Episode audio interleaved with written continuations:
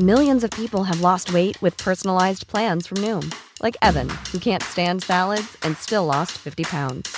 Salads, generally, for most people, are the easy button, right? For me, that wasn't an option. I never really was a salad guy. That's just not who I am. But Noom worked for me.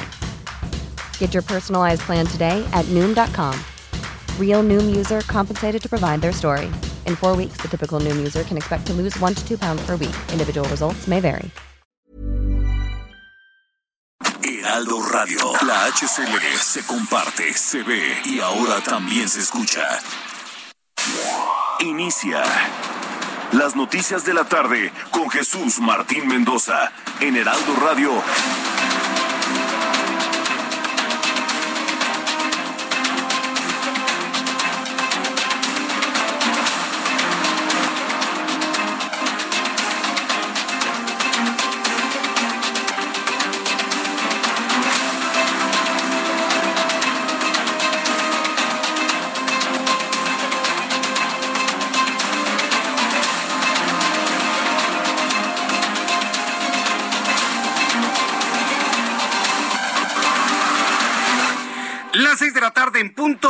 Centro de la República Mexicana. Bienvenidos, muy buenas tardes. Iniciamos el Heraldo Radio correspondiente a este día, martes 23 de febrero del año 2022.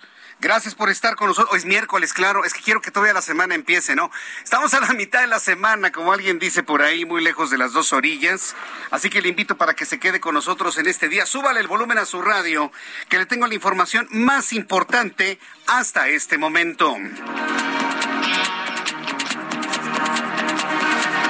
Primer lugar, en este resumen, en este resumen le voy a informar que tras los señalamientos de Andrés Manuel López Obrador respecto a que Anthony Blinken, el secretario de Estado de los Estados Unidos, está mal informado sobre el asesinato de periodistas, Jen Psaki, vocera de la Casa Blanca, respaldó al secretario de Estado esta es la noticia número uno. Luego de todo lo que se ha dicho, los deslindes de que está mal, que no tiene información, vaya hasta, escuché hace rato en una en una sección ahí por ahí que escuché en alguna transmisión una burla, ¿no? Hacia el asunto de Blinken.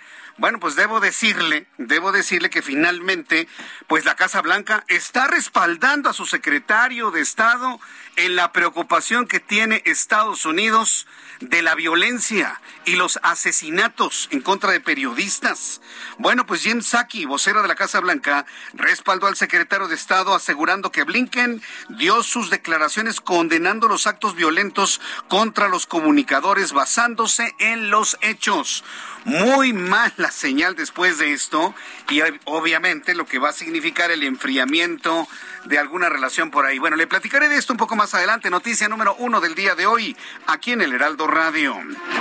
En otra noticia que ha causado y sacado chispas, Arturo Saldívar, presidente de la Suprema Corte de Justicia de la Nación, aseguró que existió presión por parte del gobierno del expresidente Felipe Calderón para proteger a la familia de la esposa de Margarita Zavala por el caso de la guardería ABC. Un, un asunto, un asunto que evidentemente ya está prácticamente superado en el tiempo, en lo legal, en los hechos. Hoy lo vuelven a sacar. Más adelante lo platicaremos aquí en el Heraldo Radio.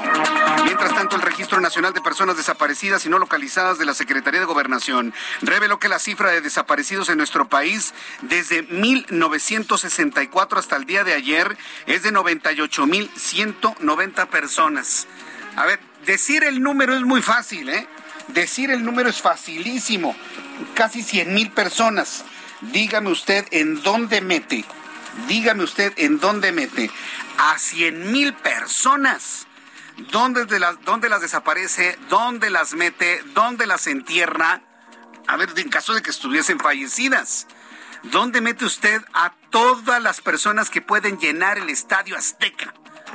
A ver, que alguien me explique este dato, por supuesto. Sí, claro, estamos hablando desde 1968 o 64, pero también le puedo asegurar con toda razón que la gran cantidad o la gran, la gran mayoría de esos desaparecidos se han dado en los últimos años. ¿Qué dato, eh? Más adelante también lo vamos a platicar aquí en el Heraldo Radio. Y de acuerdo con Wikileaks, desde la primera vez que buscó ocupar la presidencia en 2006, Andrés Manuel López Obrador propuso darle más poder y facultades al ejército en tareas de seguridad al considerar que era la institución menos corrupta y más efectiva. Eso se ha dicho siempre. Eso se ha dicho siempre del ejército, inclusive cuando López Obrador llegó a plantear desaparecer al ejército. Eso lo sabemos siempre y ha sido la institución con mayor confiabilidad en nuestro país desde hace décadas. Bueno, lo comentaremos también más adelante. Y solamente dos empresas de las 15 convocadas acudieron al Parlamento abierto de la reforma eléctrica en la Cámara de Diputados. Rubén Moreira, presidente de la Jucopo, explicó que unas empresas informaron su ausencia y otras simplemente no acudieron al llamado. Muy mal, ¿eh?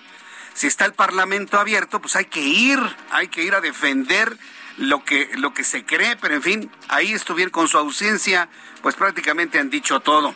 También le informaré más adelante aquí en el Heraldo Radio que México reportó un aumento del 70% en el número de contagios de COVID-19, aseguró Carisa Etienne, directora de la Organización Panamericana de la Salud, quien ha visto no que haya disminuido, sino que ha aumentado los contagios de COVID-19 durante los últimos meses.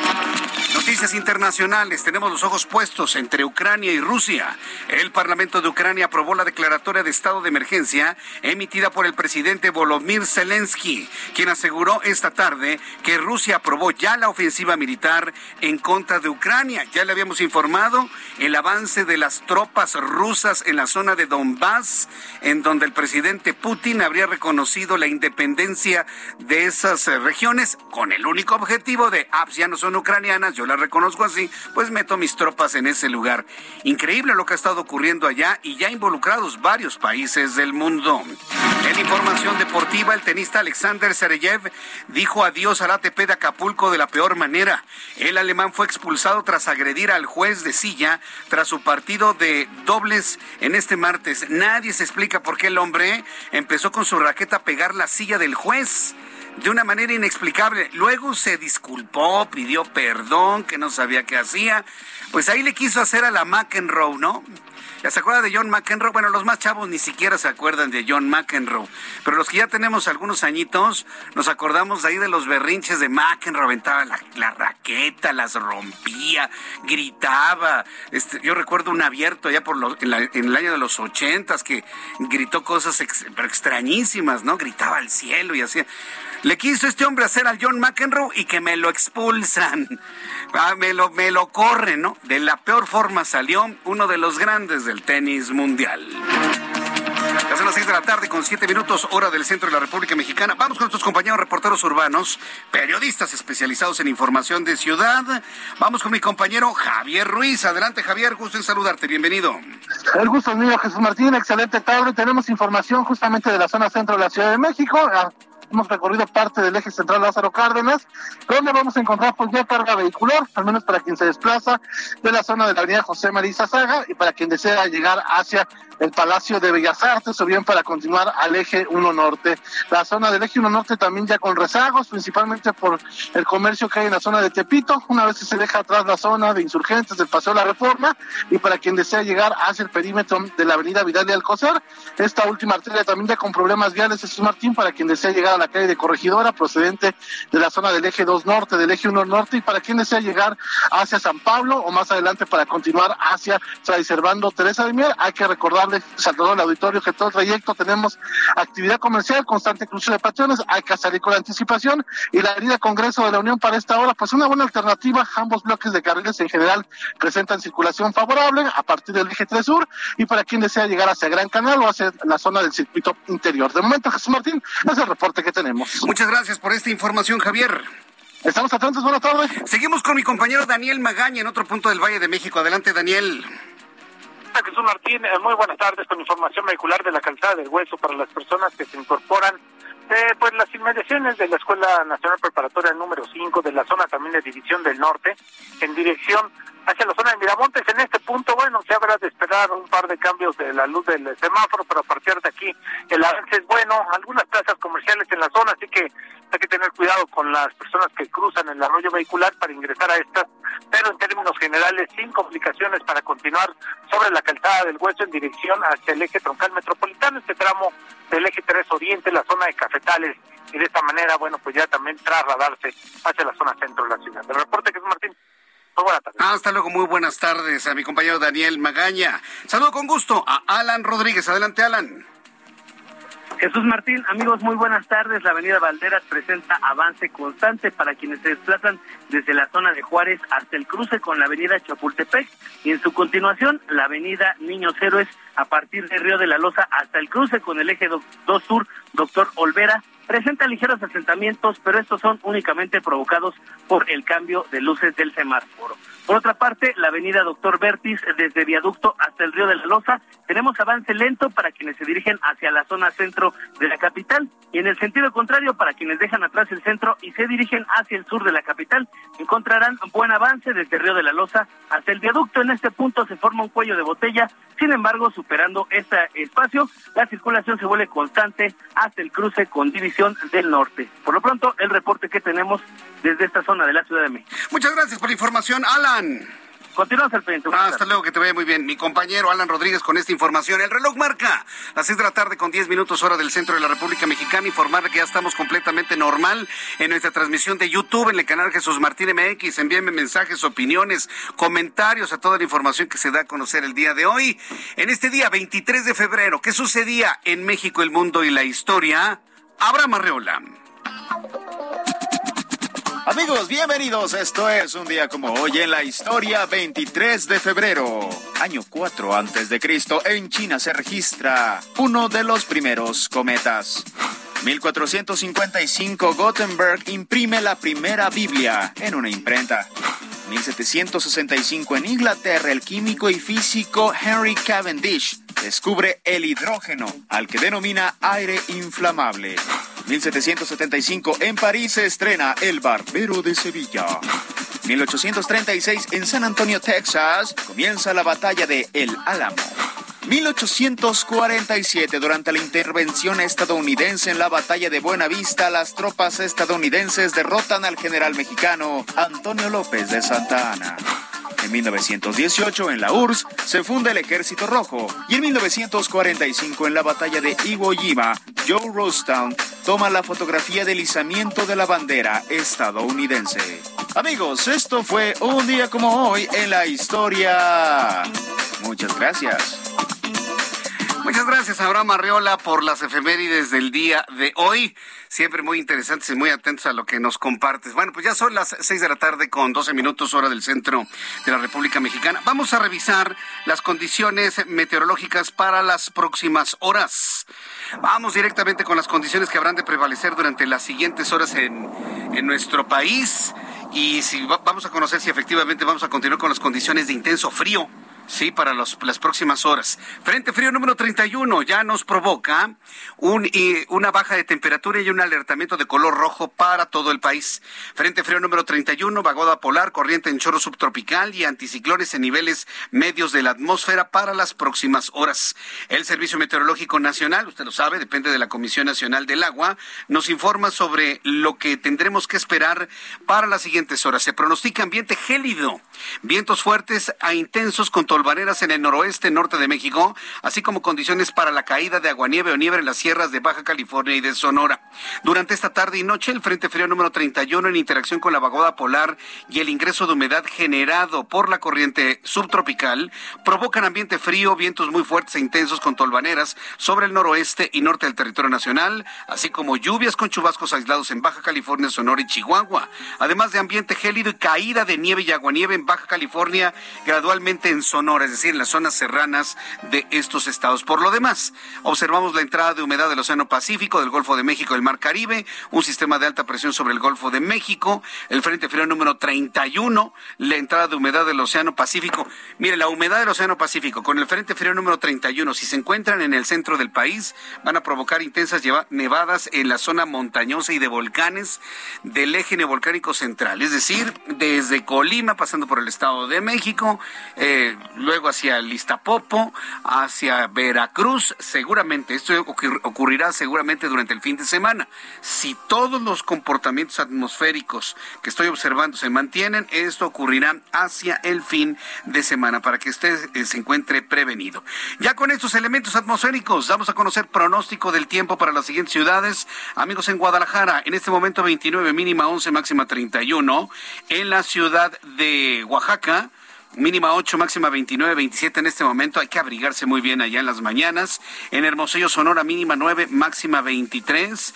En eh, Houston, está de retemoda, ¿no? Allá Houston, Temperatura en este momento 5 grados, hace un friazo, mínima 4 en la máxima 22. En Reynosa, Tamaulipas, muy nublado, mínima 9, máxima 28, 15 grados en este momento. En Cuernavaca, Morelos, mínima 16, máxima 30, en este momento 29 grados. Y aquí en la capital de la República hace calor, ¿eh? Tenemos 27 grados en la Ciudad de México. La mínima mañana al amanecer estará en 12 y la máxima alcanzará los 29 grados Celsius.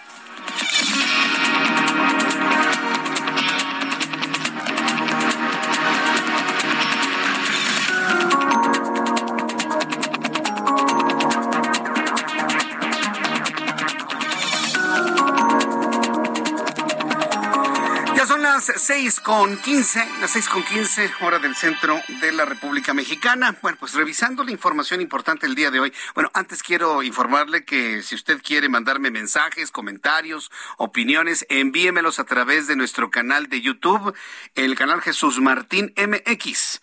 Jesús Martín MX en YouTube. Ahí tengo un chat en vivo en donde usted me puede enviar eh, cualquier mensaje. Empezamos hoy tarde la transmisión en esta plataforma, pero bueno, pues ya estamos completamente normales.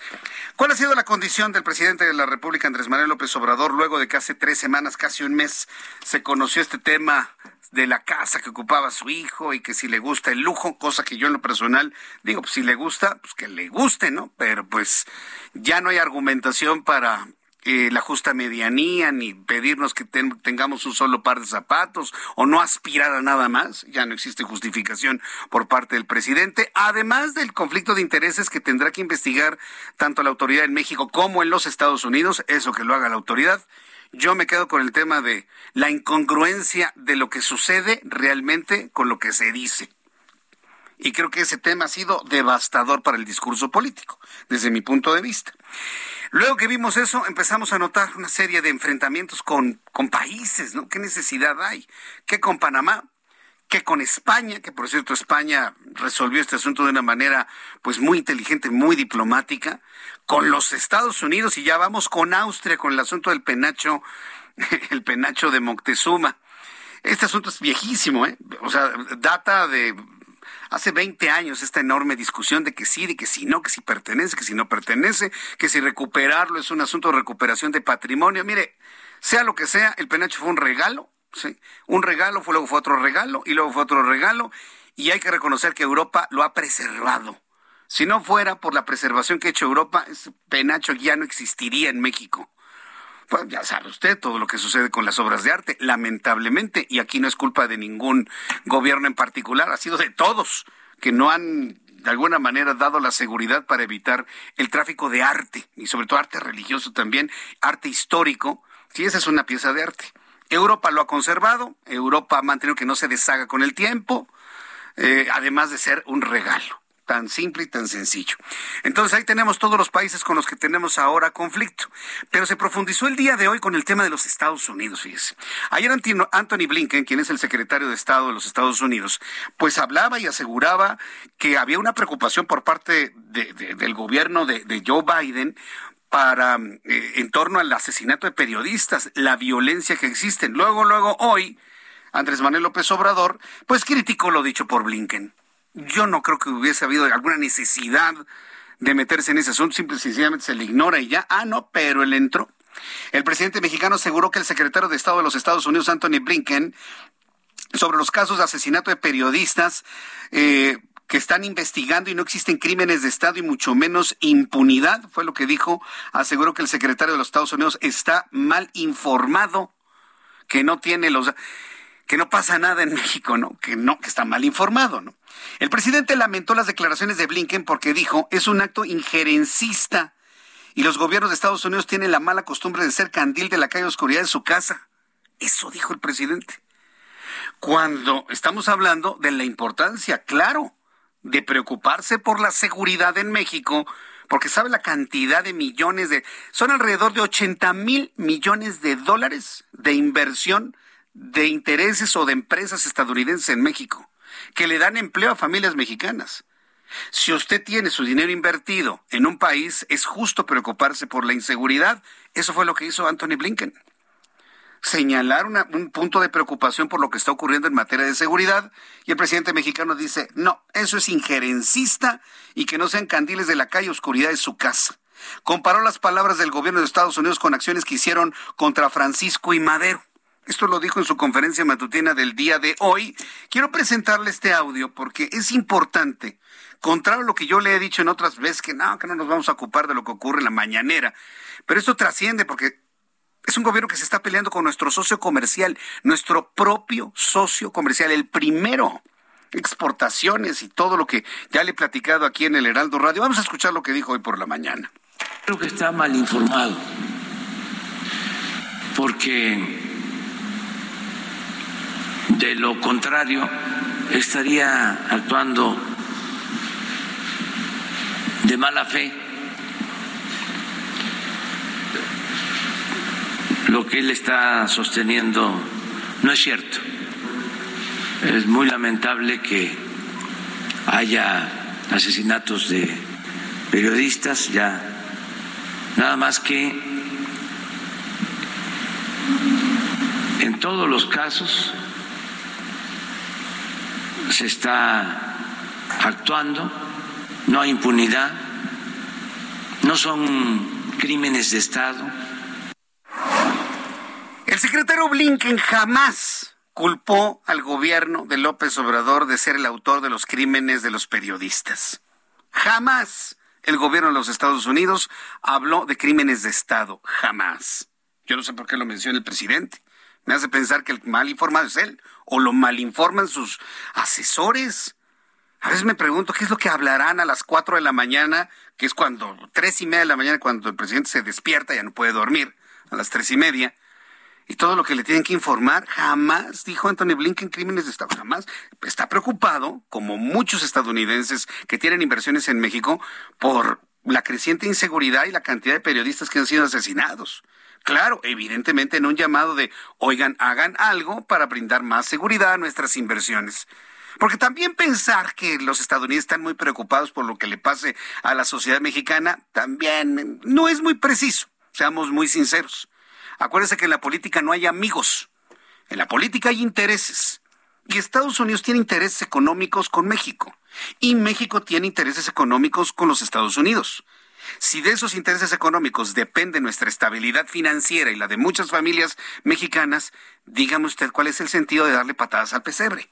Una respuesta hubiese sido, sí, sí, estamos precisamente revisando todo este asunto porque nos preocupa, estamos en compromiso, la seguridad. Se le da la vuelta y no tendríamos esta escalada del día de hoy.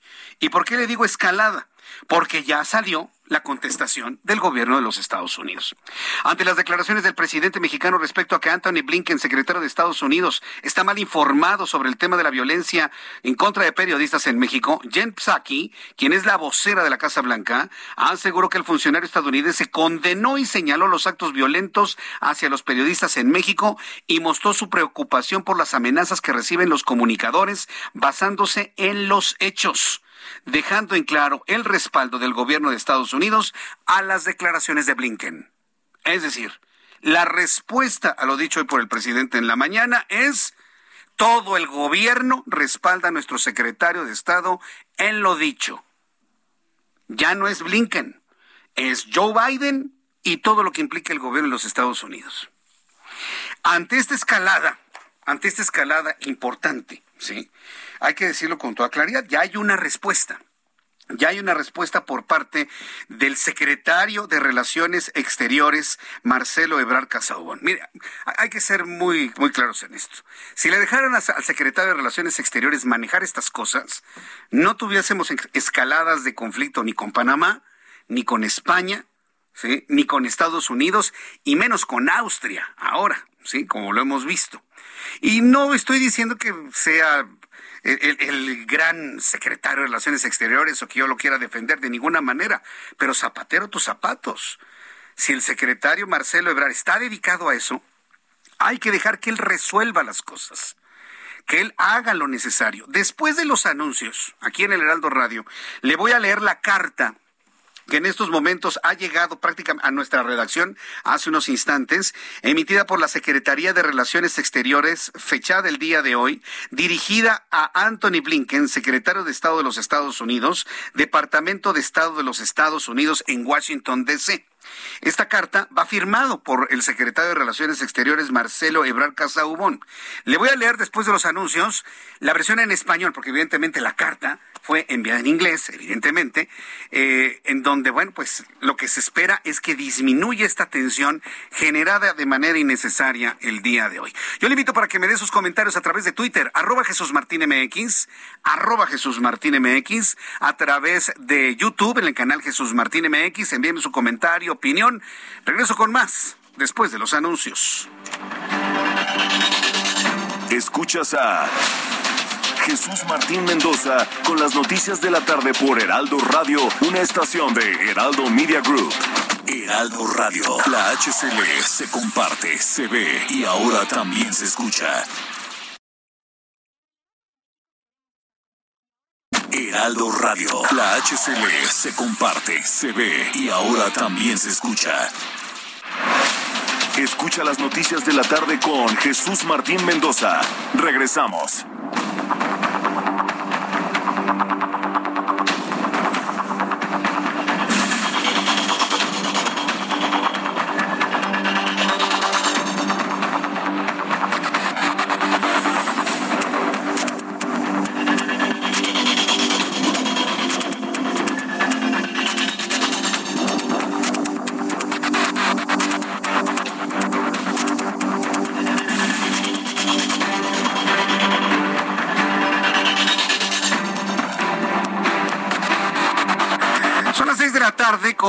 Minutos, las 6 de la tarde con 30 minutos, hora del centro de la República Mexicana. Continuamos con más información aquí en el Heraldo Radio. Gracias por estar con nosotros.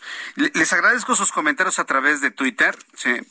Eh, les agradezco también sus opiniones a través de nuestro canal de YouTube. Se los agradezco infinitamente. Eh, quiero decirles que nosotros vamos a estar muy, muy concentrados en lo que son las noticias importantes. Digo, de eso se trata, ese es el compromiso, ¿no? Hay una serie de, acontecimientos que se han dado en las últimas días, en las últimas horas inclusive, que para mí no son otra cosa más que una cortina de humo. No nos vamos a distraer con otras cosas, vamos a ir a los asuntos verdaderamente importantes. Y mire, por ejemplo, el día de hoy, de lo destacado, de lo que de alguna manera preocupa y es importante es nuestra relación con los Estados Unidos. Porque aunque usted no haya ido a Disney, a lo mejor alguien me escucha que nunca se ha subido en un avión y lo que usted quiera, nuestra estabilidad financiera, económica, le podría decir que hasta política, depende mucho de Estados Unidos. Estamos amarrados por la geografía, pero por un tratado de libre comercio, por la historia, de muchas, muchas maneras. No somos una isla. El río Bravo no tiene tamaño de mar, ¿no? Como para decir, estamos completamente separados. No, no es así. No, no es así. ¿Se acuerdan lo que dijo ayer Donald Trump? No, no, no, bueno, Donald Trump a veces se va de la boca de manera tremenda.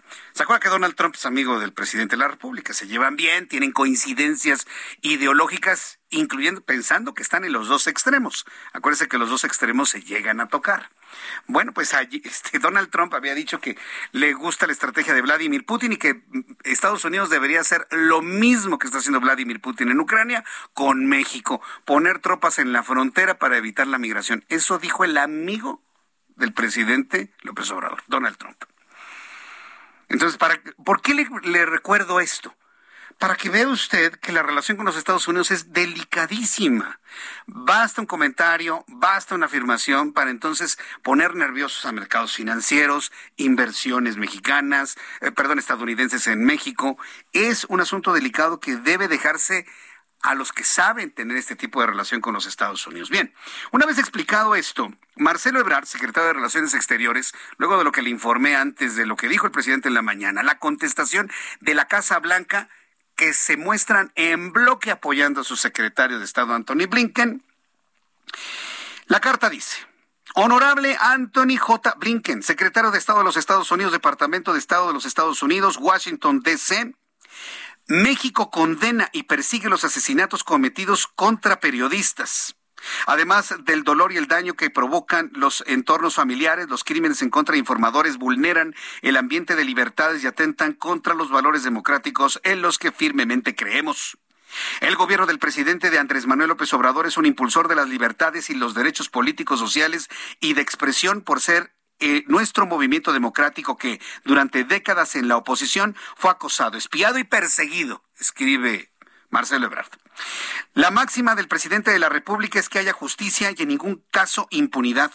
La injusticia y la impunidad están detrás de la explosión de la violencia de los últimos tres gobiernos, con una nueva estrategia que ataca las causas estructurales de la violencia y que incluye un nuevo diálogo en materia como su país.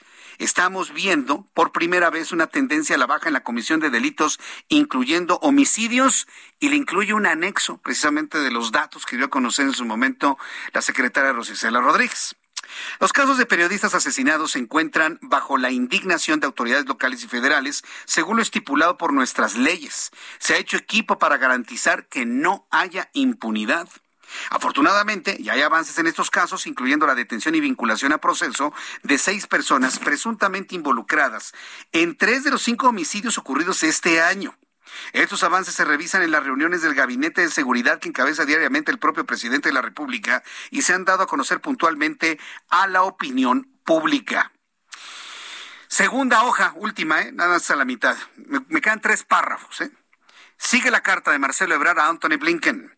Como usted sabe, México y Estados Unidos cuentan con el mecanismo de diálogo y cooperación en materia de seguridad conocido como Entendimiento Bicentenario, en el que avanzamos en diversos temas de interés como el tráfico ilícito de armas de fuego que son utilizadas en la mayoría de los homicidios cometidos en México y que presumiblemente también fueron utilizados contra periodistas.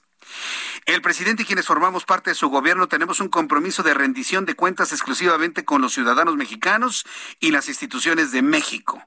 La información y avances de los crímenes contra periodistas han sido hechos del conocimiento público por el propio presidente en su conferencia de prensa diaria, así como en otras instituciones de gobierno federal. Ver anexo 2 informa Anthony Blinken los momentos en los que esto ha sido del conocimiento público. Finaliza la carta. Le comparto esta información es Marcelo Ebrard escribiéndole a Anthony Blinken. Le comparto esta información que quizás no es de su conocimiento y le reitero nuestra disposición de trabajar con su gobierno con respeto a las soberanías de ambos países para avanzar en la seguridad de nuestros pueblos. Atentamente, Marcelo Luis Ebrard Casaubón, secretario de Relaciones Exteriores de México. ¿Se da cuenta la diferencia? Una cosa es enviar esta carta a Anthony Blinken dando toda la información y otra cosa es decir, son, ¿cómo dijo? Este, injerencistas. Ah, es que ustedes son injerencistas. Son eh, luz de la calle, oscuridad de su casa, ¿no? Entonces, imagínense, creo que es muy diferente lo que le acabo de leer a lo que dijo el presidente. Pues ahí tenemos otra vez a Marcelo Ebrard, otra vez arreglando el problema. ¿Quién cree que arregló el problema de, la importación o de la exportación de aquí para allá? Importación para los Estados Unidos de los aguacates. Que por cierto fue un campanazo ¿eh? de aguas, ¿eh? Nos están amenazando. ¿Quién cree que lo hizo? Marcelo Ebrard. Hoy viene este, este, asunto, estas declaraciones del presidente, tiene que entrar otra vez Marcelo Ebrard a arreglar el asunto. Y lo más seguro es que va a tener que intervenir Marcelo Ebrard para arreglar el tema ahora con Austria, ya lo arregló con España, no sabemos qué ha pasado con Panamá. Lo más seguro es que no darán el placet a la señora Jesús Rodríguez. ¿Qué necesidad tenemos en México de estarnos enemistando de nuestros socios, iba a decir amigos, pero ya le dije que mi concepto pues, no, hay, no, no hay amistades, ¿no? Simplemente hay intereses, hay una buena vecindad y se acabó. Pero ¿cuál es el interés de ir torpedeando una buena vecindad que tenemos? Entonces, mire, yo creo que esto es una buena noticia, yo creo que de una manera muy diplomática, Marcelo Ebrard volvió a apagar otro fuego con los Estados Unidos y la respuesta va a ser nada. Yo estoy seguro que ya ahí habrá quedado el tema y ojalá mañana en su mañanera el presidente ya no diga nada, ya, deje las cosas como están, ya, ya. Sí, porque está en entredicho un acuerdo comercial que nos significa 80 mil millones de dólares de inversiones. Y están preocupados los inversionistas por el asunto de la inseguridad. Entonces, bueno, ya una vez arreglado el asunto, yo estoy seguro que ahí ya paró. Espero que sí. Estoy, estoy seguro que ya el asunto ahí paró y esperemos que ya no le escarben más al asunto mañana temprano. Yo le invito para que me dé su opinión a través de Twitter, arroba Jesús Martín MX, a través de YouTube en el canal Jesús Martín MX. El reloj marca las seis de la tarde con 38 minutos horas del centro de la República Mexicana. Qué cosas nos tocan, ¿no? Y mire que el mundo está caldeado, ¿eh? Yo, yo no entiendo por qué en estos momentos tenemos que hacer eso cuando tenemos el problema en Ucrania, cuando tenemos el problema entre Rusia y Ucrania, se está involucrando Estados Unidos. Fíjese, para darle espacio y es otro punto de reflexión, ¿eh? para que Estados Unidos haya abierto un espacio para hablar de este tema de inseguridad en México, cuando la cabeza del gobierno de los Estados Unidos está en impedir una guerra en, en Europa del Este, sí, es porque verdaderamente les preocupa, porque no es poca cosa esto que le he dicho, los niveles de inversión estadounidenses en México. Entonces, nada más para que usted norme criterio de la importancia y la preocupación que tiene Estados Unidos, abrirse abrirse para poder abordar el tema cuando están sonando los tambores de guerra en Europa del Este. Entonces, otro punto para tomar, normar el criterio de lo que está pasando y las declaraciones en el país del norte. En otras noticias, le informo que la Secretaría de Gobernación, a través del Registro Nacional de Personas Desaparecidas y No Localizadas, oiga, este es un dato que a mí, el personal, me sorprende. El Registro Nacional de Personas Desaparecidas y No Localizadas ha reportado 98.190 personas desaparecidas en México desde 1964 hasta ayer. Esto explicó, eh, en promedio es 39 casos diarios de desapariciones. De la cifra total, el 16% son menores de edad. Esto representa 15.710 niños de los que se desconoce su paradero. El Registro Nacional de Personas Desaparecidas y No Localizadas alertó que esta cifra podría ser mucho mayor por las personas que tienen miedo de denunciar o por amenazas que no se hacen. Mayeli Mariscal es nuestra corresponsal en el estado de Jalisco y bueno, pues nos tiene información sobre lo que han opinado colectivos de familiares de personas desaparecidas. Adelante Mayeli, gusto en saludarte, bienvenida. Hola, ¿qué tal? Muy buenas tardes. Buenas tardes al auditorio. Pues de esa cifra que mencionabas, 15.871 personas han desaparecido aquí en Jalisco y bueno, las fosas eh, que se han localizado ya a últimas fechas, tanto en zona metropolitana así como en, el interior del estado, eh, han ocurrido debido a denuncias y eh, pues esta semana asistieron aquí a la entidad el colectivo de madres buscadoras de Sonora, así como se han sumado otros familiares de personas desaparecidas. El día de ayer, Enrique Alfaro Ramírez, el gobernador del estado, dijo que, bueno, había que tener cuidado con estos grupos porque se desconocía su agenda, no sabía ni a qué venían. Y el día de hoy, eh, pues finalmente eh, se reúne con este colectivo y vamos a escuchar parte de lo que surgió de esta reunión en voz de la presidenta del colectivo de madres de buscadoras de Sonora, eh, Cecilia Patricia Flores, que le dice a Enrique Alfaro. Vamos a escucharla. Señor gobernador, que el miedo más grande ya lo perdimos cuando nos arrebataron a nuestros familiares, cuando nos arrebataron a nuestros hijos de su trabajo, de su hogar, cuando nos los dejan en bolsas, cercenados, cuando en instituciones como el CEMEFO todavía nos revictimizan de uno a dos años para entregarnos a nuestros cuerpos. Así pedimos, por favor, y de la manera más cordial, que nos apoye para seguir con nuestra brigada.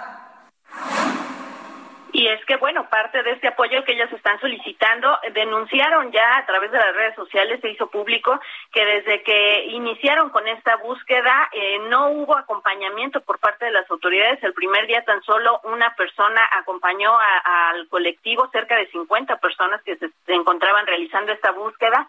Y bueno, más tarde la Fiscalía Estatal pues dijo que sí, que se estuvo acompañando, sobre todo en las labores de búsqueda que realizaron en el Cerro del Gato, en el municipio de Tlajumulco de Zúñiga, en donde pues los trabajos dieron resultados negativos a posibles puntos de inhumación clandestina. Sin embargo, también luego de las declaraciones del gobernador, pues este colectivo ha solicitado que la ONU, la Comisión Nacional de Derechos Humanos, pues intervenga y sobre todo que no se les revictimice. Fue parte también de lo que escuchamos y de lo que le solicitaron al gobernador que se les brinde la seguridad y el apoyo necesario para realizar estas búsquedas, claro, siempre y cuando eh, acorde a los lineamientos legales, pero que no se les deje solos y sobre todo que no se emitan este tipo de comentarios como el que realizó el día de ayer el gobernador Enrique Alfaro. Bien, Mayeli, pues muchas gracias por esta información. Excelente tarde para todos. Gracias, hasta luego, que te vaya muy bien. Bueno, pues es lo que ha comentado el gobernador de la entidad, Enrique Alfaro, después de esas eh, lamentables declaraciones. Mire, sobre este asunto de la desaparición de tantas personas, yo recuerdo muy al inicio de la administración del actual presidente y que su equipo de trabajo le dio esta penosísima, y sí, la verdad es una penosa tarea, a Alejandro Encinas, el subsecretario de los Derechos Humanos en Gobernación a quien le envío un caluroso saludo, muy atento siempre en nuestro programa de noticias, un, buen político, un hombre de verdadero y auténtico pensamiento social, Alejandro Encinas, siempre se lo voy a reconocer, siempre. Bueno, pues él alguna vez mencionó y habló de una cifra muy similar, no hablando desde 1964, ¿eh? hablando de las últimas fechas, de los últimos sexenios, eh, en donde también reconocía, y esto me parece que es muy importante, que las cifras con las que contaban actualmente en la, actual administración, cuando ellos estaban tomando el control de todo esto y las responsabilidades, es que todavía no sabían si de ese número, cuál era el porcentaje de personas que habían aparecido, que habían aparecido y que no se reportó su aparición en su momento de personas que aparecieron muertas, pero que no se había reportado precisamente su, su aparición. Entonces, de ese porcentaje consideraba en ese entonces Alejandro Encinas que podía bajar en un 30, posiblemente un 40%. Hoy nos habló de eso, ¿eh?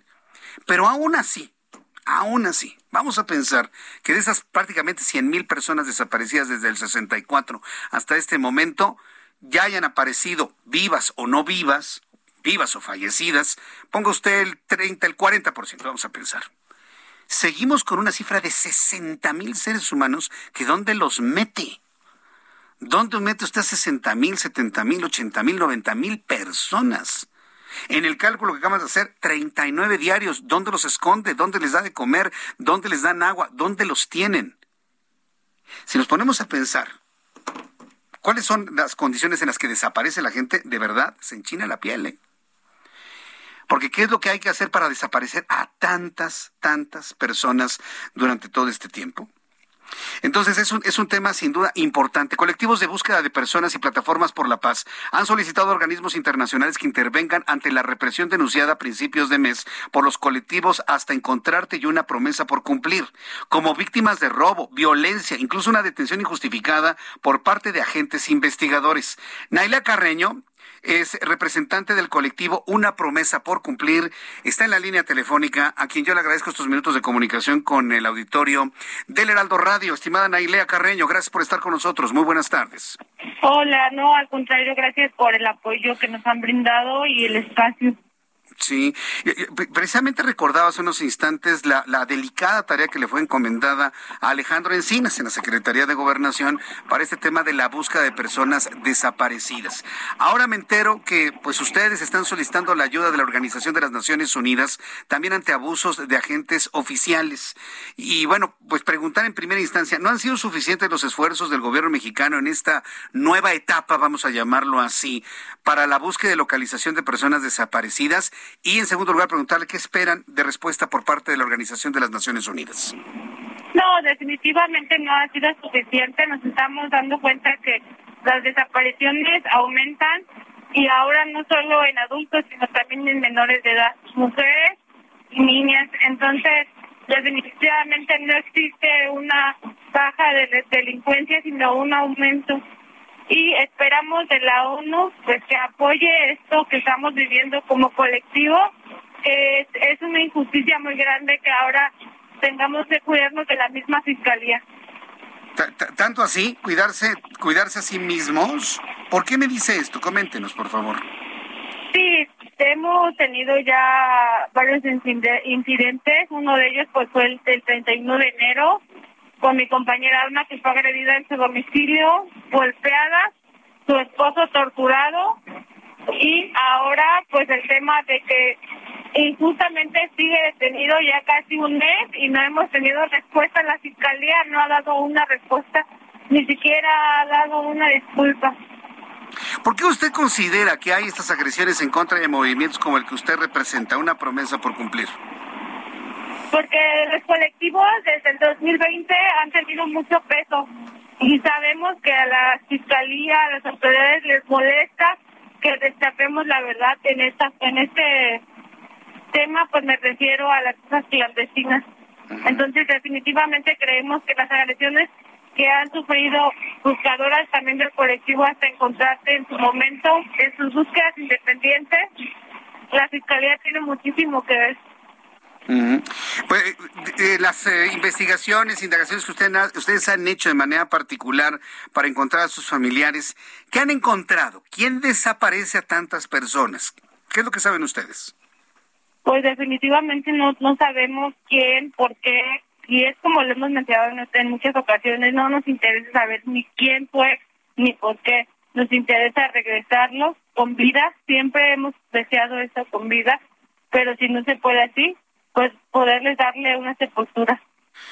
Eh, entonces lo que ustedes eh, desean es saber en dónde se encuentran, pero estamos hablando de una búsqueda penosa también de fosas. ¿Cómo, lo están haciendo? ¿Con qué recursos? ¿Con qué dinero? ¿Con qué apoyo? Vaya, ¿con qué autorizaciones? ¿Cómo, lo están haciendo? Coménteme a grandes rasgos. La, se creó la Comisión Estatal de Búsqueda y la Comisión de Atención a Víctimas eh, salimos, pues atención a víctimas nos apoye con, nos apoya con traslados, alimentos. Esto cuando participamos en búsquedas con comisión seguridad, pues solo la tenemos cuando la comisión de búsqueda participa, pero cuando las hacemos independientes salimos por nuestros propios medios, en nuestros carros particulares y pues ahora sí que es inseguridad. Yo, yo, lamento mucho. ¿Desde cuándo está buscando a su familiar, usted, en su caso particular, Nailea?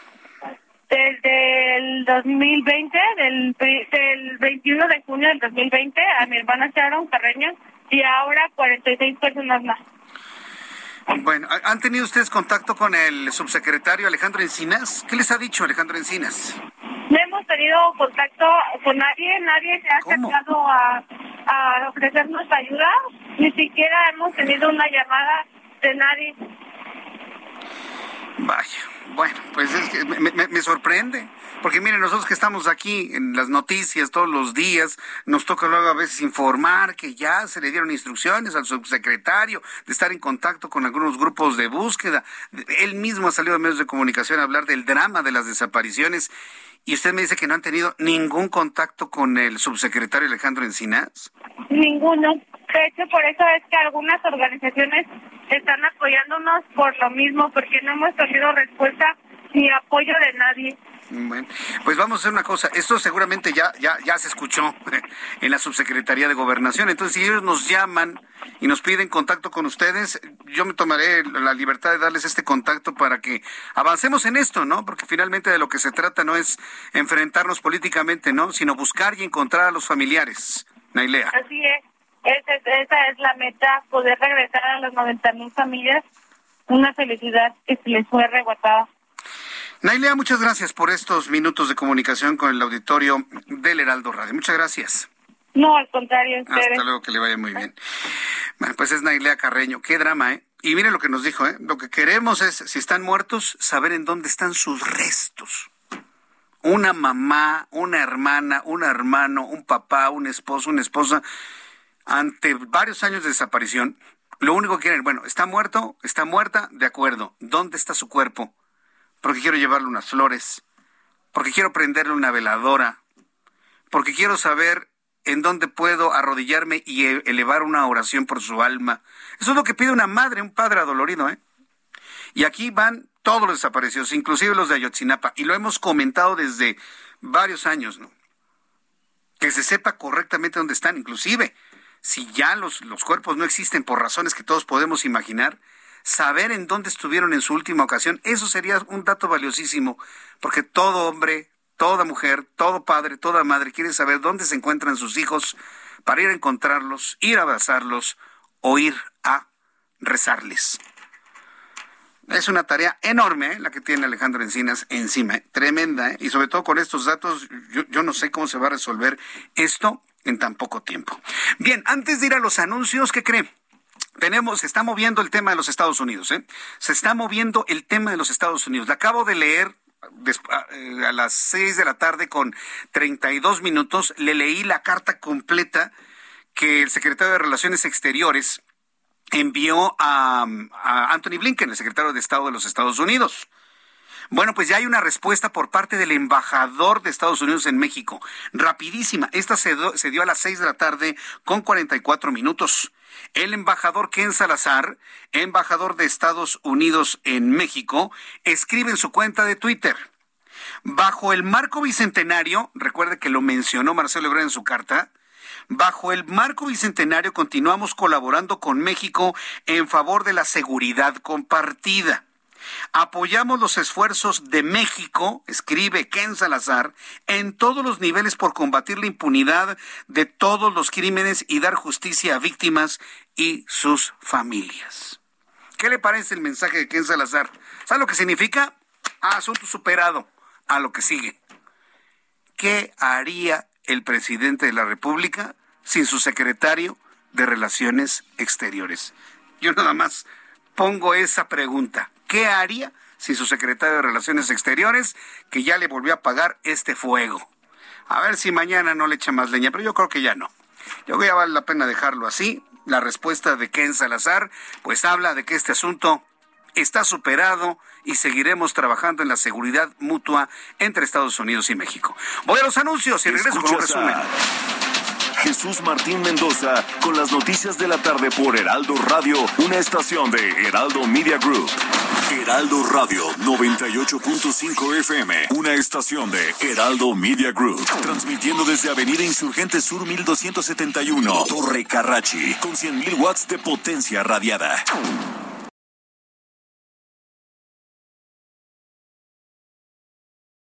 Heraldo Radio. La HCL se comparte, se ve y ahora también se escucha.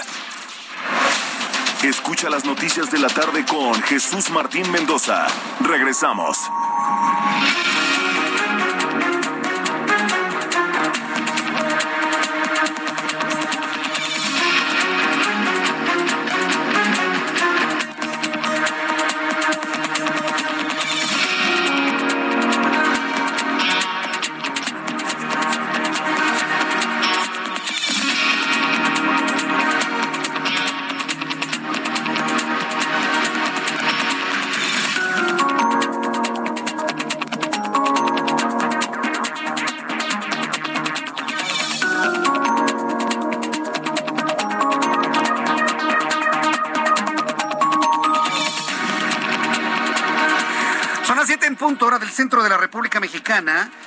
Presento un resumen con las noticias más importantes en el Heraldo Radio.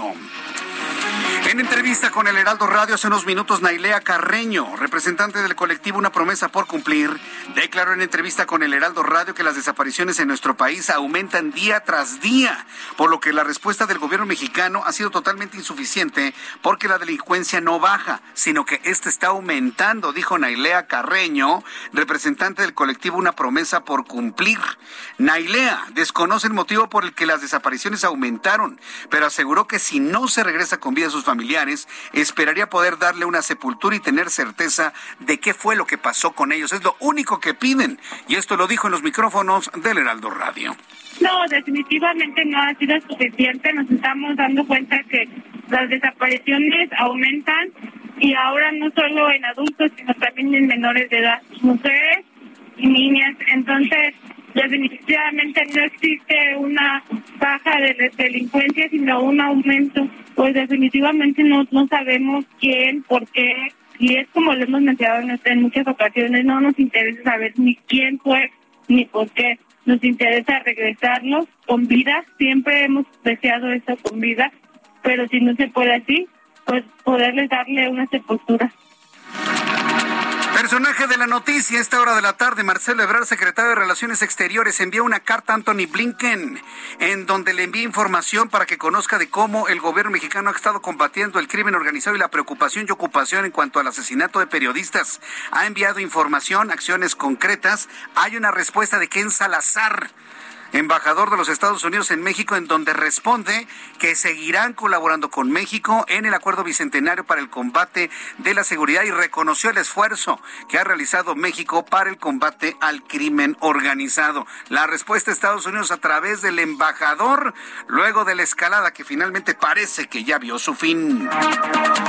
En otras noticias que tienen que ver precisamente con el secretario de Relaciones Exteriores, se va a reunir este miércoles, mañana, este miércoles, con los integrantes de la Junta de Coordinación Política del Senado para hablar sobre el conflicto de Rusia, Ucrania y los Estados Unidos para conocer una posición legislativa concreta sobre este conflicto en Europa del Este.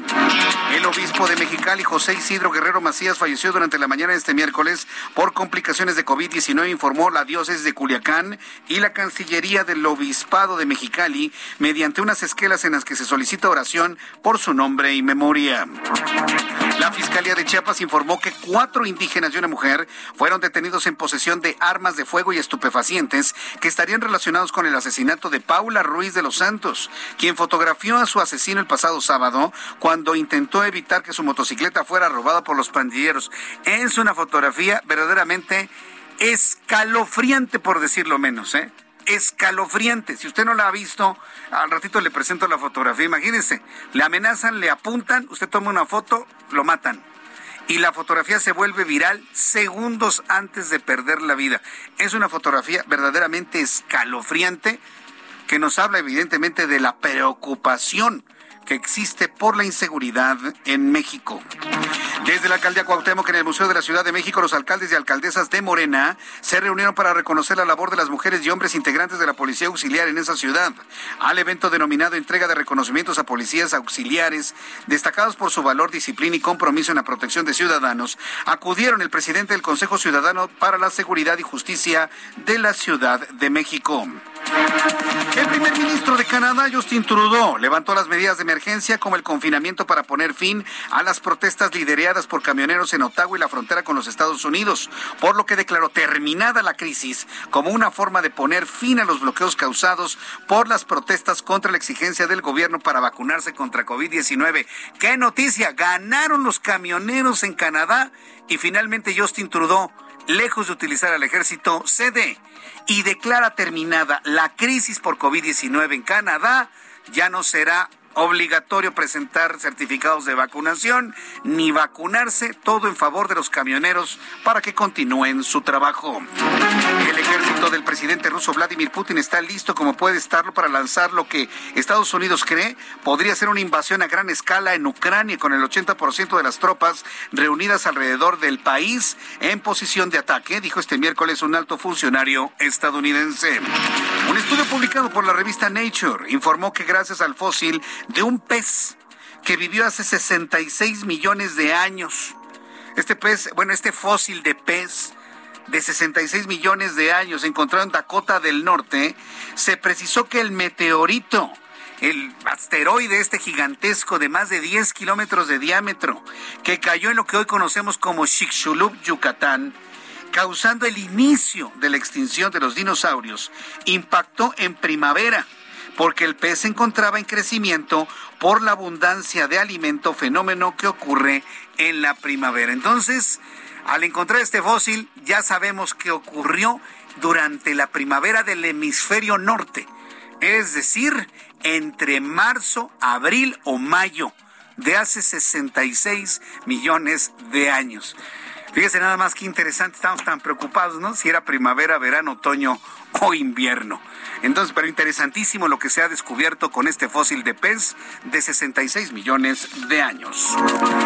En este resumen le tengo información de último momento. Las fuerzas ucranianas comenzaron a bloquear las pistas en el este del país con tractores para evitar que los aviones rusos los utilicen. Ha empezado ya una resistencia ucraniana para la entrada de los efectivos rusos, bloqueando las pistas de aterrizaje en algunos aeropuertos. Estamos al pendiente porque la situación se está moviendo en este momento y le tendré más en este resumen de noticias. Soy Jesús Martín Mendoza y le invito para que siga con nosotros.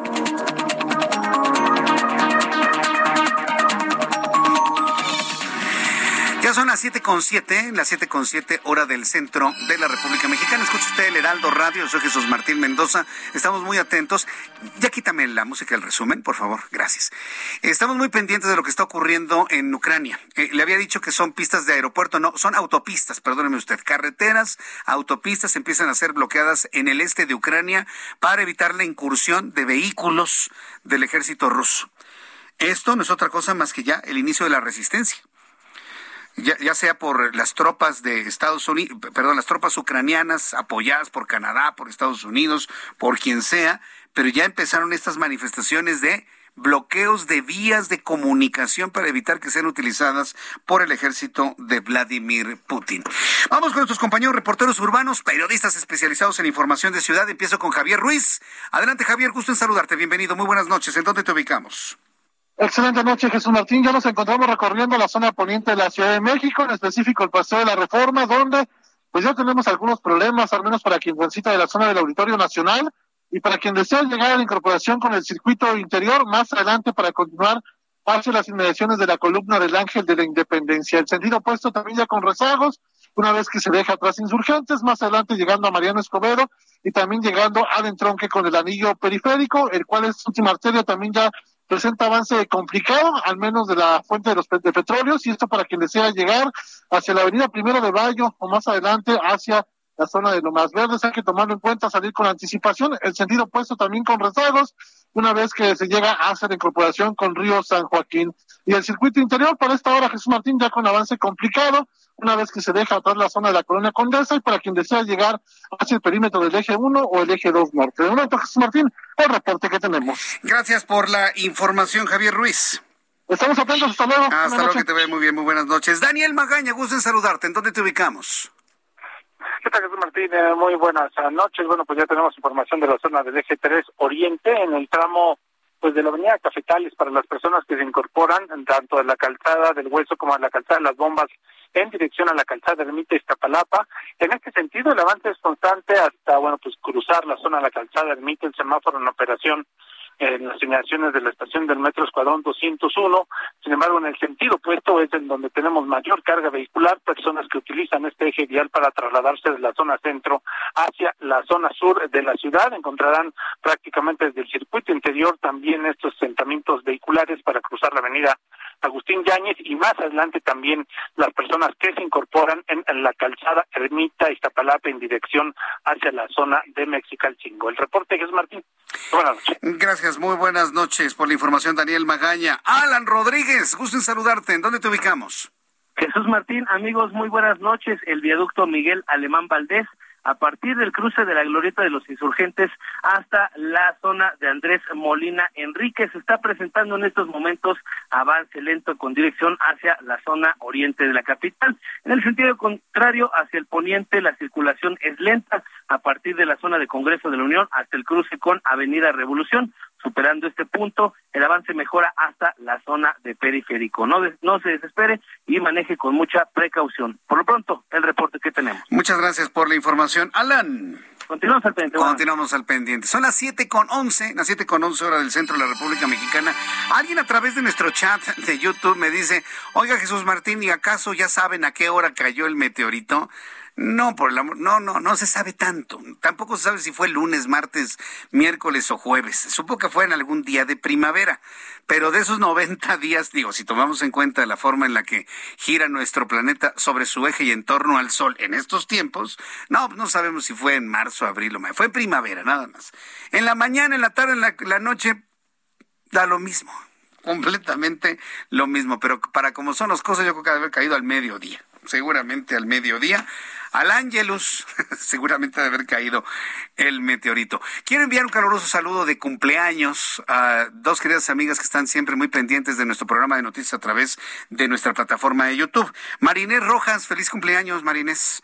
Yo sé que estás con nosotros desde, uff, desde hace varios años. Así que muchas gracias por estar muy pendiente. Marinés Rojas, que está celebrando hoy su cumpleaños, a nombre de este gran equipo de profesionales de la información. Eh, yo en lo personal con un enorme agradecimiento por esa lealtad y ese seguimiento de tantos años. Para Marta Morales también muchísimas felicidades, feliz cumpleaños el día de hoy. Deseo de todo corazón que la pasen ambas muy bien, felices con su familia, con pastel, que sean muy felices en compañía de su familia y de sus amigos. Ya son las siete con doce, hora del centro de la República Mexicana. ¿Cómo nos fue en materia de economía y finanzas? ¿Cómo cerraron los mercados financieros el día de hoy? Héctor Vieira nos informa. La Bolsa Mexicana de Valores cerró la sesión de este miércoles con una pérdida del 2.35% al retroceder 1.237.5 puntos, con lo que el índice de precios y cotizaciones, su principal indicador, se ubicó en 51.362.95 unidades en una jornada con caídas en 32 de las 35 principales emisoras. En Estados Unidos, Wall Street cerró con balance negativo luego de que el Dow Jones retrocedió 464.85 puntos para quedarse en 33.131.76 unidades su nivel más bajo en lo que va del año. Por su parte, el Standard Poor's se dio 79.86 puntos, con lo que se quedó en 4.225.50 unidades, mientras que el Nasdaq restó 344.03 puntos, que lo colocó en 13.037.49 unidades. En el mercado cambiario el peso mexicano se recuperó 0.3% frente al dólar estadounidense, al cotizarse en 20 pesos con 6 centavos a la compra y en 20 pesos con 26 centavos a la venta en ventanilla. El euro por su parte se cotizó en 22 pesos con 75 centavos a la compra y 22 pesos con 89 centavos a la venta. En materia de criptomonedas, el Bitcoin tuvo una depreciación en su valor este miércoles del 0.82%, con lo que cerró en 37.631.81 dólares por unidad, para mantener su tendencia a la baja de las últimas semanas.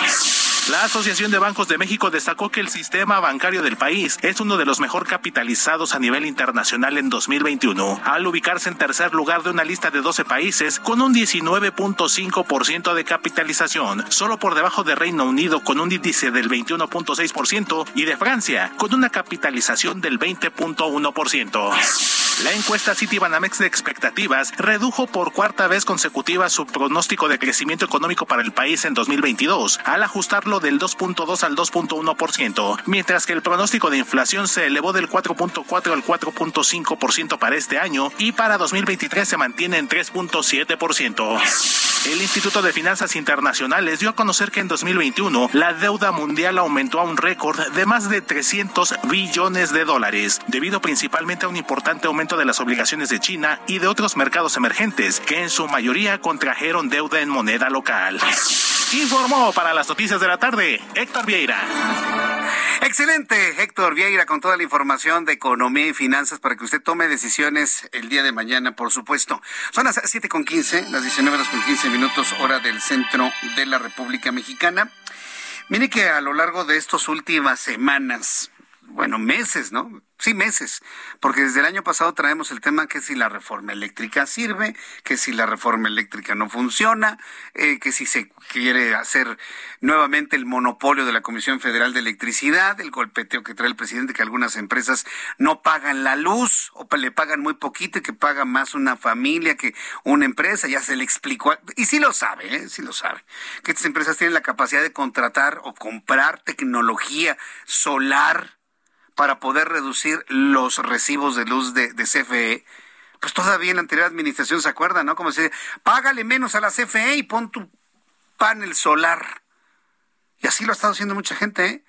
Si pagan cuatro mil pesos con el panel solar, nada más pagan 200 pesos, 300 pesos, porque lo demás es energía solar. Ah, pues eso es pagar menos a la CFE. ¿Cómo una, una tienda va a pagarle menos que lo que paga una familia? Si la familia no tiene los apoyos económicos, se quedan sin trabajo, pues tienen que pagar lo que consumen de luz, ¿eh? Y ahora también eso es relativo, porque hay mucha gente, perdón, pero es la verdad, la verdad duele. Hay mucha gente que se roba la luz, ¿eh? Para empezar.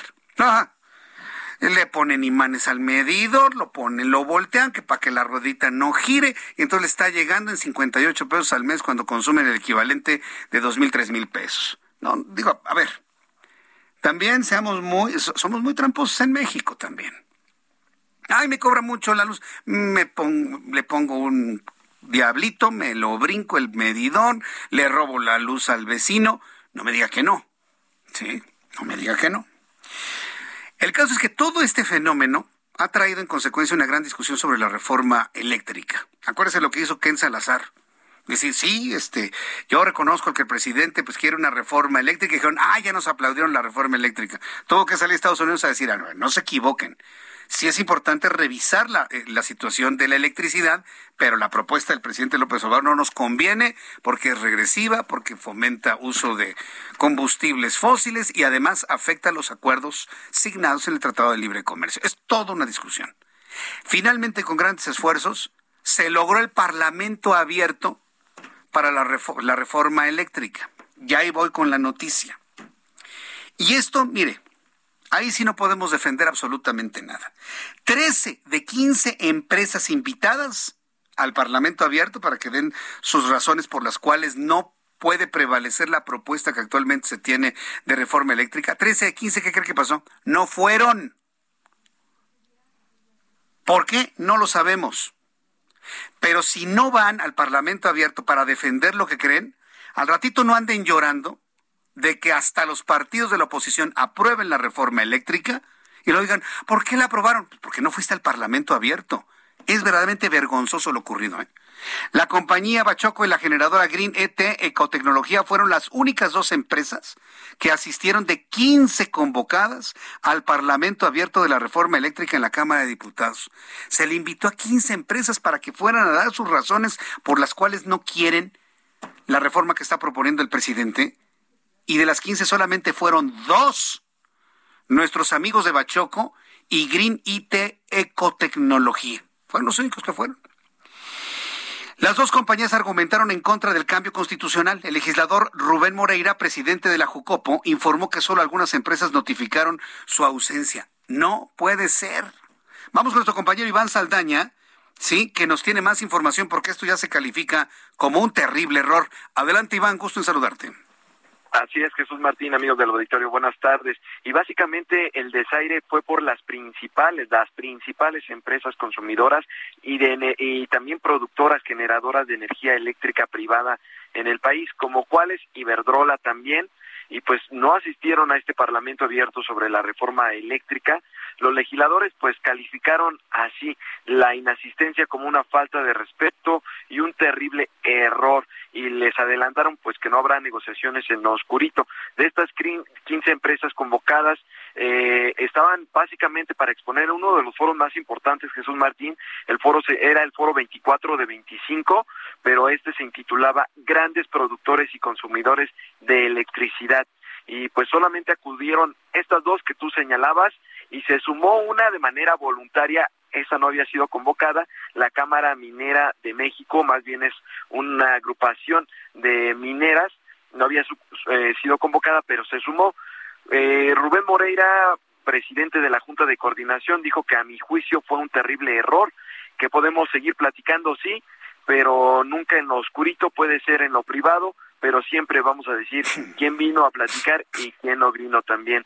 Es lo que señaló también eh, pues se le preguntó al líder de los diputados de Morena, Ignacio Mier Velasco, sobre este plantón de los empresarios y para él dijo si aplica el dicho uno de los más populares, el que calla otorga, así lo señaló, eh, dijo que se quedaron sin argumentos los empresarios, tal vez por eso no vinieron y pues bueno, ya lo adelantabas tú, eh, eh, básicamente las palabras de Rubén Moreira fueron los foros no son de adorno, los foros son el momento de reflexión de las y los diputados para que en su momento se tome una decisión. El lunes concluyen los foros de Parlamento Abierto. Jesús Martín, asisten gobernadores y también eh, están convocados algunos secretarios de Estado. Qué mal, qué responsabilidad de estas empresas. Pues muchas gracias por la información, Iván Saldaña. Buenas tardes a todos. Hasta luego, que te ve muy bien. Es una irresponsabilidad. Pero ¿sabe por qué surge esto? Porque hay la idea de ignorar las cosas. Yo, entiendo que hay un desazón, hay un malestar terrible como se están haciendo las cosas en México. Yo lo puedo entender. Pero ir a al Parlamento abierto era una obligación y puedo entender las otras empresas que digan, ay, a mí me importa poco, ¿no? No sirve. ¿Sabe lo único que han provocado estas empresas? Darle argumentos a Morena para aprobar la reforma del presidente. ¿eh? Y que dejemos a las empresas que generan electricidad y que sean nada más la CFE y que con todas las consecuencias que ya sabemos. Es lo único que provocaron, ¿eh? darle argumentos a quien a pie juntillas quieren, sin cambiarle una coma, aprobar la reforma que todo el mundo ha criticado hasta los Estados Unidos. Es lo único que hicieron, señores. Es una gran irresponsabilidad desde mi punto de vista. En otros asuntos, Marta de la Torre es nuestra corresponsal en Colima. ¿Sabe cómo están las cosas en Colima? Muy, muy candentes. Nuevamente se recrudece la violencia allá en Colima. Marta, gracias por tomar esta comunicación. Adelante, infórmanos, por favor. ¿Qué tal, Jesús Martín? Buenas tardes, noches ya. Buenas tardes también al auditorio. Efectivamente, se recrudeció la violencia en las últimas 24 horas aquí en el estado de Colima, después de que se habían calmado solo un poco porque se siguen registrando homicidios, algunas balaceras, pero la noche de ayer, particularmente después de las 8 de la noche, se registraron cinco homicidios nada más en un par de horas. Y es que alrededor de las 8 de la noche, en el municipio de Colima, en la colonia eh, Fátima, se registró el homicidio de dos personas y también en el el primer cuadro de la ciudad de Villa de Álvarez, en el centro histórico, en una senaduría muy reconocida, eh, asesinaron a otras dos personas. A las nueve y media de la noche, Jesús Martín, se registraron diferentes balaceras en la zona oriente de la capital del estado, el municipio de Colima. En la colonia Nuevo Milenio se registró el homicidio de una mujer. También en la colonia El Moralete, muy cerca de la Fiscalía General del Estado, se registró una casa baleada y en la colonia Las Huertas otra casa también fue baleada. A la una treinta de la madrugada también hubo eh, pues más disparos y una persona lesionada en la colonia Lázaro Cárdenas. Y pues los hechos violentos continuaron el día de hoy en la calle Lerdo de Tejada en el centro del municipio de Colima. Se registró otro hombre que eh, resultó herido. Incluso pues él estaba muy cerca de la Cruz Roja y alcanzó a llegar ahí para que fuera atendido y sobre todo para huir de sus agresores y posteriormente también se registró eh, disparos afuera de una vivienda en la colonia San Isidro de Villa de Álvarez. Son 16 días, 17 con el día de hoy, eh, continuos de violencia aquí en Colima, más de 40 homicidios, casas baleadas, personas secuestradas, mantas con mensajes amenazantes en diferentes puntos. Las corporaciones federales, el Ejército, la Marina, la Guardia Nacional, pues están realizando operativos. Sin embargo, pues esta violencia todavía no se detiene, Jesús Martín. Correcto. Marta de la Torre, gracias por la información desde Colima. Lo lamentamos mucho y estaremos muy atentos de actualizaciones. Muchas gracias, Marta. Gracias, buenas noches. Hasta luego, buenas noches. Qué terrible situación en Colima. Voy a los anuncios y al regreso le tengo una advertencia para quienes dan fórmulas lácteas a sus bebés. Mensajes. Escuchas a Jesús Martín Mendoza con las noticias de la tarde por Heraldo Radio, una estación de Heraldo Media Group. Heraldo Radio, la HCL se comparte, se ve y ahora también se escucha.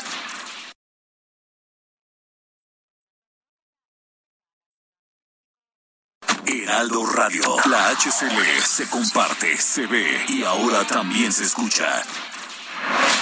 Escucha las noticias de la tarde con Jesús Martín Mendoza. Regresamos.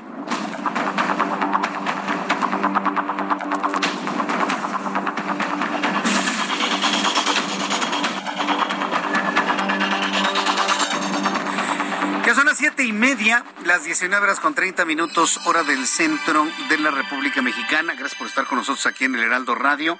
Le he estado dando a conocer información importante. ¿eh? No me he estado distrayendo con cortinas de humo. ¿eh? Es, importante, ¿no? Porque tenemos que concentrarnos, ser muy puntuales en las cosas importantes de este día. Fíjese que eh, dentro de las noticias, bueno, yo le podría decir que hasta extrañas. Hoy, por ejemplo, ¿Se acuerda usted de Wikileaks? Es el dolor de cabeza de muchos políticos a lo largo de la historia y en todo el mundo. Un cable de Wikileaks reveló eh, que en 2006, cuando el actual presidente de México, usted lo conoce, era candidato a la presidencia por el PRD, en ese entonces se acuerda, le planteó a Antonio Oscar Tony Garza, entonces embajador de Estados Unidos en México, eh, que la solución al crimen de ese entonces, fíjese, de 2006, Sí. Era militarizar el país. Hoy los niveles de criminalidad no se comparan ni tantito con lo que existían en el México de Vicente Fox. Pero bueno, ni tantito. Nada, absolutamente. Nada, nada, nada, nada, nada, nada. No tiene nada que ver. Nada. Bueno, pues en ese entonces ha trascendido esa información. De esto va a hablar seguramente, eh, usted ya sabe quién, en mañana en la mañanera, ¿eh? definitivamente. Entonces ha trascendido que cuando eh, López Obrador era candidato en 2006, en aquella elección, que perdió, porque la perdió, sí, aunque sea por medio punto porcentual, pero la perdió, sí. Le había propuesto Antonio a Tony Garza, a Tony Garza, así lo recordamos, el entonces embajador de Estados Unidos, que era pues, conveniente militarizar a México. El documento con fecha de 31 de enero de 2006 señala que en una reunión con el diplomático López Obrador, acompañado de su asesor de política exterior José María Pérez Gay y su asesor económico Rogelio Ramírez de la por cierto, hoy su secretario de Hacienda, propuso como parte de la estrategia antinarcóticos otorgarle más poder a los militares porque es la menos corrupta de todas las agencias de México y la que podría ser la más efectiva. Entonces, ¿es bueno, es malo? Considero si quiere usted como una anécdota, ¿sí? Una anécdota que significa qué?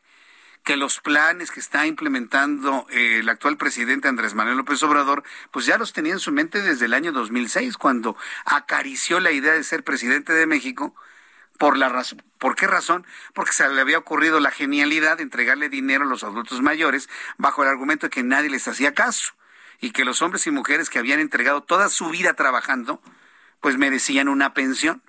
Ese fue, esa campaña, más allá de cualquier otra cosa, lo que le dio la posibilidad a López Obrador en ese entonces de acariciar la presidencia. No la alcanzó, perdió.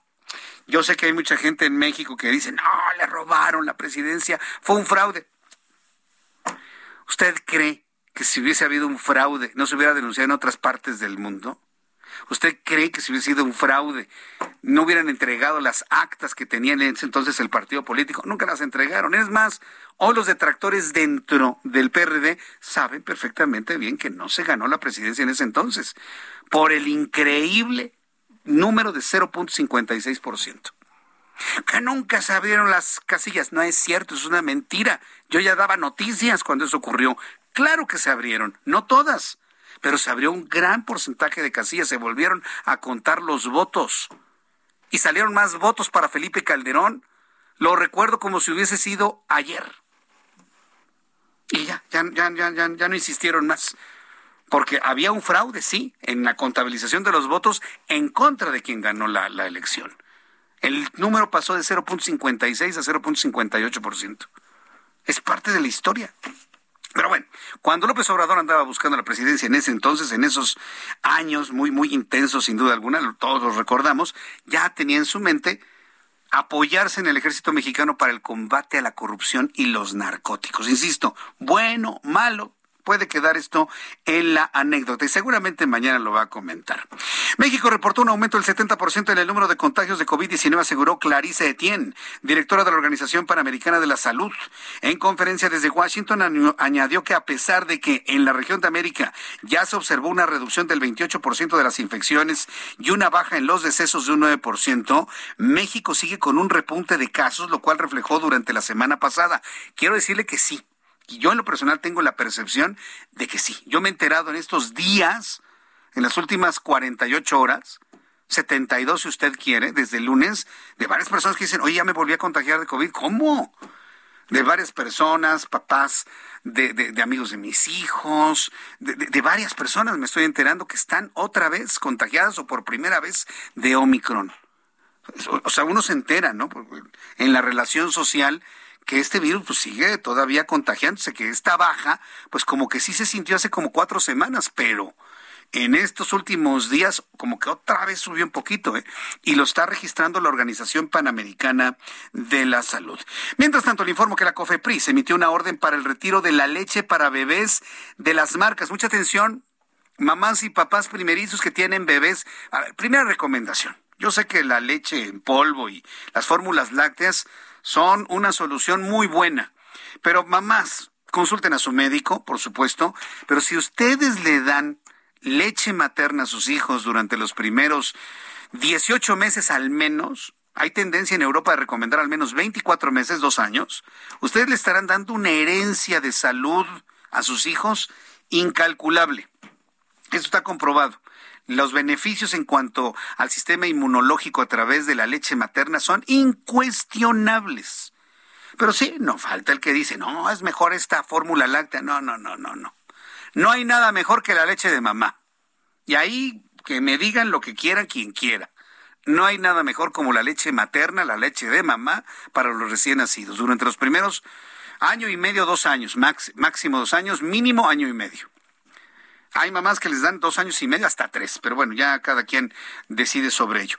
Pero pues muchas personas, por razones de salud, por razones de medicamentos, por razones físicas, fisiológicas, lo que usted quiera, deciden en dar la fórmula láctea por indicaciones del pediatra o del médico.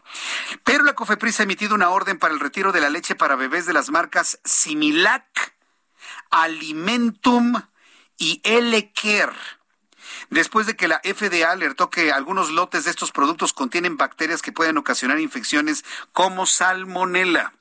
No es la primera vez que esto pasa, ¿eh?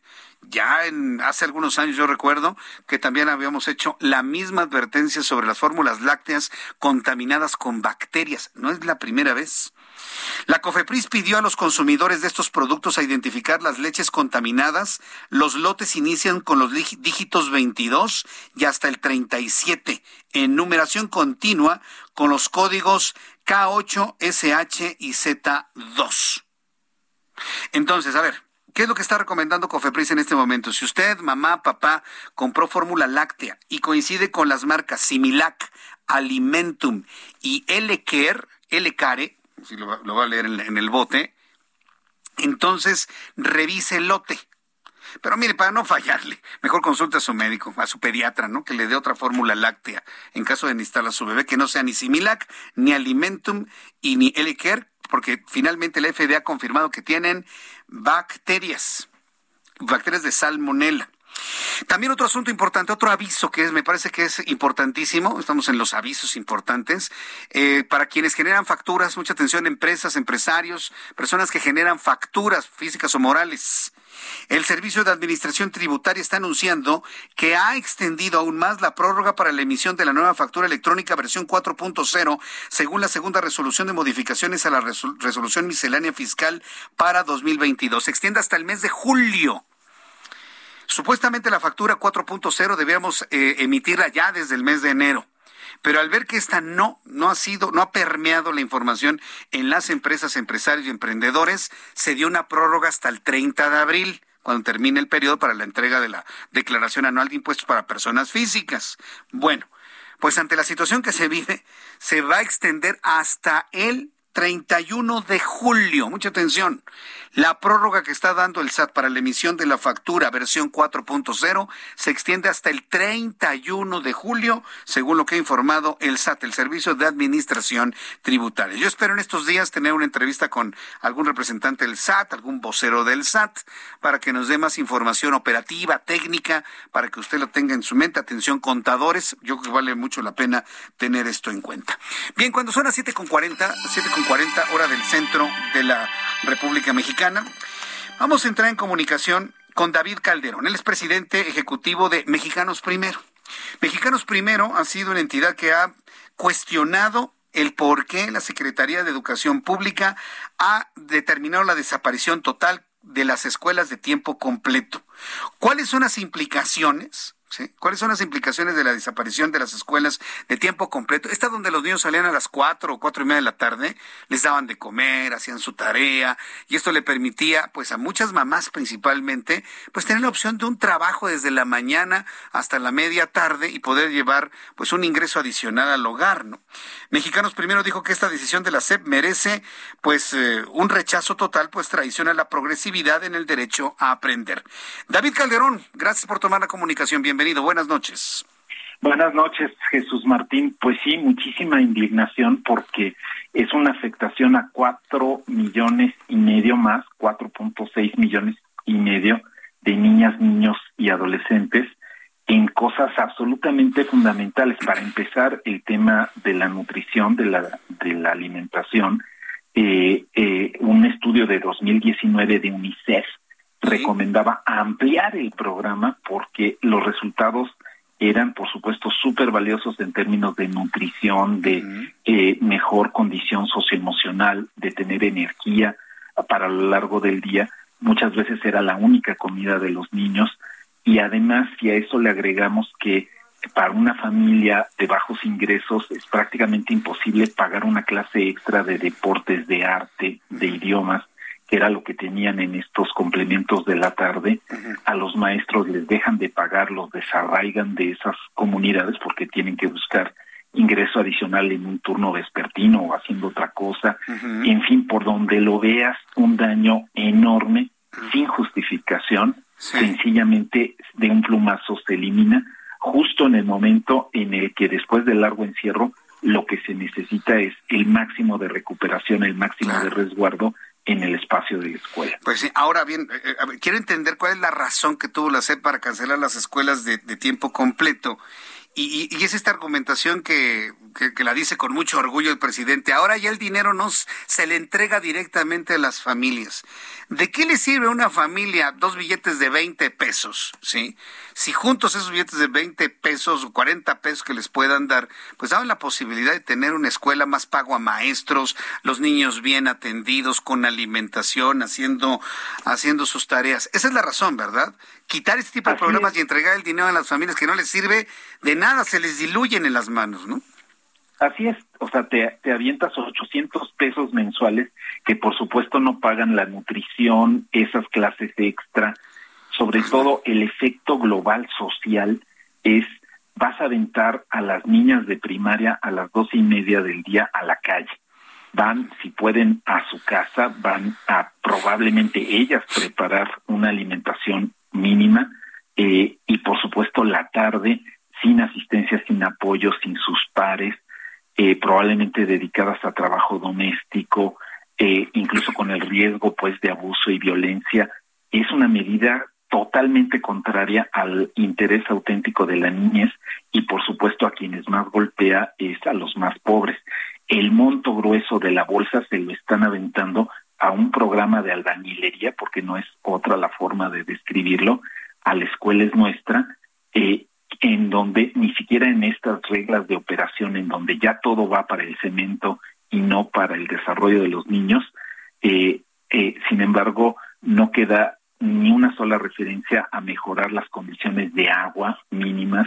Todavía tenemos 41 mil escuelas sin agua después de 22 mil millones de pesos que el año pasado y el anterior se gastaron en la escuela nuestra. Entonces, un programa ineficiente que sigues incrementando la bolsa y que parece pues esta lógica de dádiva clientelar y le pegas por el otro lado al desarrollo de los niños justo cuando más lo necesitan, justo cuando después de este largo encierro necesitan revertir la desnutrición y la pérdida de aprendizaje. Yo, creo que sí, yo creo que valdría mucho la pena, este David Calderón. Estoy conversando con David Calderón, presidente ejecutivo de Mexicanos Primero, eh, hacer una pues una exploración sobre la opinión de los padres de familia. Si ¿qué, les sirve más? 800 pesos en las manos. Yo dije 40 por por decir una cifra y además es lo que finalmente les tocó a muchas familias cuando quitaron las eh, las eh, las guarderías y las estancias infantiles. Si le sirven más 800 pesos en la mano o tener una escuela de largo alcance en horario y en, atención a los niños, yo creo que valdría mucho la pena escuchar a los padres de familia. Estoy seguro que valoran más el servicio que, que, los pesos en la mano, porque se, les puede ir comprando cualquier cosa, ¿no? Así es, como, como, como señalabas, son 40 pesos diarios por cada una de las 20 jornadas escolares, ¿no? Eh, que tiene un mes. Entonces, esos 40 pesos no te alcanza, pues te alcanza para una comida corrida de uno, tal vez probablemente no el niño, pero por supuesto que no el tener el resguardo de la escuela y no tener ese refuerzo a su aprendizaje. Entonces, vamos, eh, como digo, eh, jugando con el futuro de las generaciones, especialmente de los más marginados, eh, sorprende que los padres no brinquen, pero también es porque la asimetría de la información es durísima. Esto nosotros lo descubrimos porque sencillamente se pone en el sitio de la Comisión de Mejora Regulatoria esta propuesta de reglas de operación en donde se borra de un plumazo todo lo que tiene que ver con jornada ampliada y nutrición y, y ya si sencillamente lo dejan correr lo va a publicar la SEP y ya va a ser hecho consumado, pero es en contra de las indicaciones de la Cámara de Diputados que marca que debe conservar eh, estos componentes, la escuela es nuestra, aunque se llame distinto el programa, y que sí, lo demás lo pueden dedicar a la mejora de la infraestructura de las escuelas. Y en segundo lugar, es en contra de una decisión judicial, una sentencia que obtuvimos nosotros el año pasado, precisamente para darle el mandato a la SEP que pusiera reglas de operación porque era muy confuso y opaco el programa de reparto de dinero y eh, sobre todo para que no se perdiera esta parte de las jornadas ampliadas para aprendizaje y la nutrición. La SEP hace oídos sordos, es soberbia, es incompetencia, las dos mezcladas, es búsqueda de votos, no lo sabemos, pero ciertamente es algo que UNICEF, todos nos tenemos que meter a rechazar esta medida. Todavía está a tiempo la SED de retirar el proyecto eh, y mejorarlo, cuidarlo atender a estas indicaciones y no poner en riesgo a tantísimos niños y niñas. Pues ah, mi siguiente parada será con la Secretaría de Educación Pública. Voy a buscar a la maestra Delfina Gómez para ver qué es lo, cuál es su opinión sobre esto. Por lo pronto, esta denuncia ha quedado al aire, David Calderón, tanto en radio como en televisión. Yo agradezco infinitamente este, estos minutos de comunicación para que todos estemos enterados de lo que está ocurriendo, porque vivimos también en un país donde la gente no se queja, ¿eh? donde la gente va, me lo da bien, me lo quitas bien, nadie se queja, nadie dice nada, nadie absolutamente nada. Hay una apatía tremenda, ¿eh? Pero bueno, pues estaremos informando sobre ello a la opinión pública. David Calderón, muchísimas gracias por este tiempo. Muchas gracias a ti, Jesús Martín, por permitirnos hacer esta denuncia de este despojo y seguimos es un despojo, así es. Gracias, David Calderón. Hasta pronto, hasta la siguiente. Gracias.